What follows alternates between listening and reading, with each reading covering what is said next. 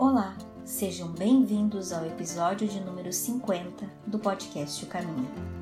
Hoje falaremos sobre o capítulo 4 do livro Caminho, Verdade e Vida, que nos traz a importante pauta de reflexão que tem por título Trabalho. Este tema é curioso. Quando nos propomos a trabalhar por 35 ou 40 anos de nossas vidas sob a promessa de nos aposentarmos, e muitos de nós não só se aposentam de seus respectivos trabalhos, como também se aposentam da própria vida, esquecidos do que nos disse Jesus com extrema sabedoria: Meu Pai obra até agora e eu trabalho também. Essa essência marca um ponto relevante, que é o senso de utilidade, uma das leis da vida que vale para as pessoas e também para as coisas, e isto que nos mantém vivos. Vamos pensar. A inércia, a omissão, a negligência serão sempre fatores que nos empurram para o lado oposto ao grande bem. Servir, ter utilidade, é a garantia de que o corpo, mesmo que limitado e fragilizado, vai encontrar forças e energias nos refúgios da própria vida, de forma que este nosso movimento, por fim, é o que vai nos nutrir e revigorar para o atendimento de uma função mais nobre e importante. Se Deus Pai, que fez o céu, a terra, as estrelas e muitos universos, até hoje trabalha, que motivo teria eu para parar? Que motivo teria eu para me esconder do pequeno trabalho que está ao meu alcance e à minha espera? Lembre-se, cada um de nós é componente importante no tecido da existência e não realizar a ação que a mim é designada me coloca em um espaço-tempo desconectado e descadenciado com a inteligência maior que rege todas as coisas.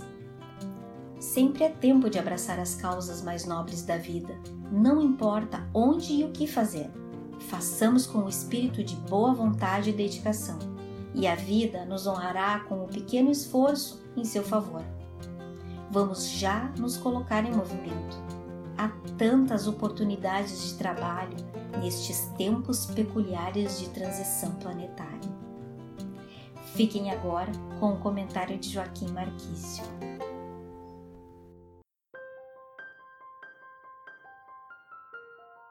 Olá a todos, prazer companheiros, estarmos mais uma vez juntos para trocarmos ideias e impressões a respeito das palavras sempre maravilhosas não é? em torno dos evangelhos de Jesus e dos seus prepostos, que nos alçam a uma nova condição e a um novo padrão de energia e de vibração. Que tenhamos a compreensão e o entendimento do valor e da importância disso que o Cristo seja conosco. Então, nos cai o capítulo 4 do Caminho, Verdade e Vida, que tem por título Trabalho. E o salmo assim nos diz: E Jesus lhes respondeu: Meu Pai obra até agora e eu trabalho também. João, versículos 5 a 17. E Emmanuel assim comenta: Em todos os recantos observamos criaturas queixosas e insatisfeitas Quase todos pedem socorro. Raras amam o esforço que lhes foi conferido. A maioria revolta-se contra o gênero de seu trabalho. Os que varrem as ruas querem ser comerciantes. Os trabalhadores do campo prefeririam a existência na cidade. O problema, contudo, não é de gênero de tarefa, mas o de compreensão da oportunidade recebida. De modo geral, as queixas, neste sentido, são filhas da preguiça inconsciente. É o desejo ingênito de conservar o que é inútil e ruinoso, das quedas no pretérito obscuro. Mas Jesus veio arrancar-nos da morte do erro. Trouxe-nos a bênção do trabalho, que é o movimento incessante da vida para que saibamos honrar nosso esforço, referiu-se ao Pai que não cessa de servir em sua obra eterna de amor e sabedoria, e a sua tarefa própria, cheia de imperecível dedicação à humanidade. Quando te sentires cansado, lembra-te de que Jesus está trabalhando. Começamos ontem nosso humilde labor e o Mestre se esforça por nós desde quando? É uma pergunta oportuna, né? Desde quando? Ora, se nós já sabemos que Jesus foi o grande protagonista da formação do, do nosso planeta, então é óbvio que já faz muito tempo que ele está aí, não é, forcejando com a gente, né? E de bom grado e de boa iniciativa e incansavelmente confiando sempre em nós outros, porque o seu amor incondicional é algo que está muito além da nossa capacidade de entendimento e de compreensão. Mas o mais importante é que se nós olharmos nós, esse, no nosso gênero humano, nós temos uma parcela muito grande de gente que detesta o trabalho, né? Trabalha por extrema necessidade. Tem gente que afirma e convictamente, não é, que trabalha para se aposentar. Então, cumpre rigorosamente o carnê, né? Tem que cumprir, vamos cumprir. Cumpre e também quando termina o tempo ele cai fora e muitos acabam até se aposentando da vida. E esses que se aposentam da vida acabam naturalmente criando situações muito complicadas para si, porque a vida, a vida ela não é, ela não é algo estático. A vida é dinâmica e nós temos que acompanhar o movimento da vida. E como eu faço para acompanhar o movimento da vida? É me inserindo nela, fazendo tudo quanto eu posso para dar uma outra dinâmica aos meus dias. Veja, eu vivi uma experiência, uma ocasião que eu achei muito interessante.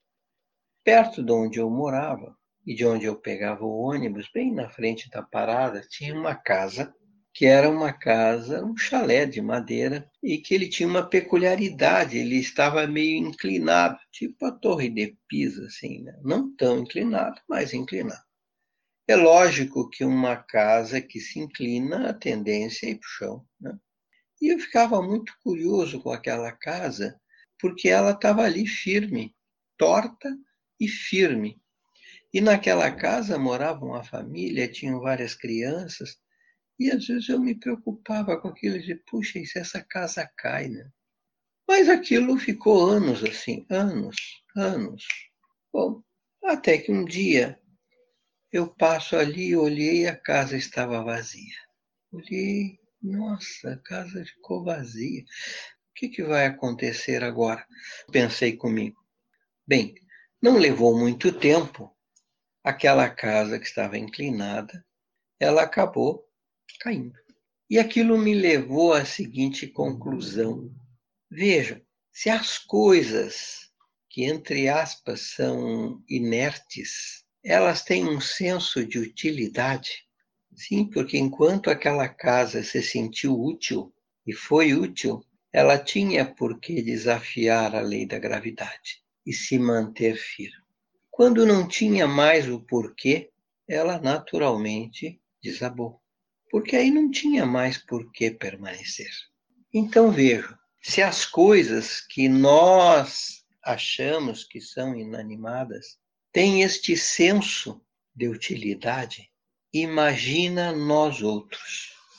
Nós que somos uma estrutura muito mais complexa, uma estrutura que tem neurônios, que tem psiquismo, que tem inteligência, que tem pensamento, que tem energia, é, é outra dinâmica. E seguramente este mesmo princípio, quando cai para nós, ele tem um peso muito maior. Então, na medida em que perdemos o senso de utilidade, pode ter certeza, nós estamos começando a decretar o nosso fim porque aí perdemos a razão de seguir, prosseguir, de permanecer. E isto é lei, simples assim. Então, estar ativo, e vejam, né? É, estar aqui me queixando e lamentando, em vez de eu estar me inserindo nas mil coisas que a vida me oferece, não nos mil nadas, mas nos mil tudos. Quanta coisa eu posso fazer pelo bem do outro, para, para as entidades que prestam relevantes serviços e que são filantrópicas e que não têm nem condição de se sustentarem. O quanto eu posso ajudar, o quanto eu posso fazer, o quanto eu posso me entregar. E na medida em que eu me omito, não é? Naturalmente eu caio numa questão grave, né? que é isso aqui que o Emmanuel está dizendo. Né? De modo geral, as queixas, neste sentido, são filhas da preguiça inconsciente. Vejam que coisa, né? Então, nós temos referências que nos levam para uma situação muito complicada, porque as nossas referências é que trabalho é coisa de escravo. Eu não sou escravo. Então Jesus é um escravo. Jesus já dizia: aquele que é o maior, seja o servo de todos. O que, que ele está dizendo, não é? Que eu não tenho que me servir de todos, eu tenho que servir. Ser servo é servir. A função do servo é servir. Mas eu posso servir de mil modos. E quanta coisa nós podemos fazer. E tudo aquilo que eu não faço, e aí vem o outro lado desta conta, são contenciosos que nós deixamos de lado e que nos agravam de alguma forma. Por quê? Porque são coisas que eu poderia estar fazendo e não estou fazendo. Então, aquilo que eu negligenciei, que eu me omiti, que eu deixei de doar-me para essa tarefa, a tarefa vai ficar ali me esperando até que eu retorne a ela. Não importa o tempo que levar, não importa quanto vai decorrer, ela vai ficar ali me esperando. Então, nós criamos responsabilidades, sim, não é? Na medida em que não permitimos que a nossa consciência aflore, ou quando não, pior, não é? me lembra aquela frase do Matuto, né? que dizia assim: quando eu estou com preguiça, eu me deito e descanso para que ela não passe logo. E muitas vezes a gente faz isso, não é? A gente deixa as coisas paradas, fica quieto, né? E não nos envolvemos, não nos não assumimos a parte e a ponta que podíamos pegar e fazer. Jesus tem sido um trabalhador incansável. Deve estar numa jornada agora monstruosa, porque ele está tendo que preparar os lugares que vão receber os exilados da terra. Tem que estar preparando todas as condições com que cada um será recebido e como será tratado e como cada um. E são vários orbes que vão receber a turma daqui. São vários. Então, isso está determinando uma atitude, um envolvimento que a gente não faz ideia da dimensão desse trabalho. Não fazemos. Mas a gente vai ver isso tudo acontecer e sendo tudo feito com extremo zelo e cuidado, como ele tem feito conosco aqui. Quantas oportunidades, vejam, a Terra mergulhou aí num tempo longo na Idade Média de escuridão absoluta. E foi no meio de toda aquela escuridão que Jesus trouxe uma leva de espíritos iluminados que incendiaram o pensamento humano a partir dos anos de 1400. E as trevas não sobreviveram naquele tempo foram foi havendo rompimento, foi havendo possibilidades, foi havendo novas perspectivas e aí se desencadeou um processo que cada vez se abriu mais, se ampliou mais e se escancarou. Está aí. e um, um processo que não tem mais volta. Mesmo que os meus olhos apressados de hoje não notem tudo o que está acontecendo e que vai acontecer, está sendo feito. Eu estou vendo só um movimento muito intenso e eu não estou entendendo a lógica deste movimento. Mas também é muita pretensão da gente querer entender uma lógica que está muito além do nosso entendimento. Mas aguardemos e esperemos e vamos ver, vamos compreender e vamos entender todo este processo encadeado, nos levando e nos empurrando para uma nova perspectiva. Embora estejamos sendo renitentes e teimosos, era para nós estarmos mergulhados numa guerra mundial. Jesus encontrou a forma do vírus, que foi uma forma maravilhosa em que está atendendo às nossas necessidades sem a necessidade de um processo suplicial de uma guerra mundial. Tudo isso é trabalho, tudo isso é amor, tudo isso é inteligência com amor, que se propõe fazer e que se dedica incondicionalmente a fazer.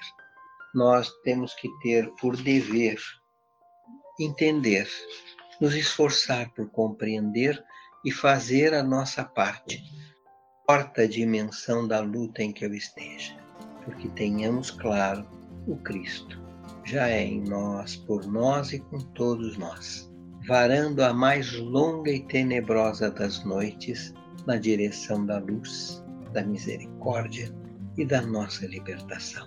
Que o Senhor da vida seja em nós. Um beijo no coração de todos. Até. Seja a mudança que você quer ver no mundo. Obrigado por nos ouvir até aqui.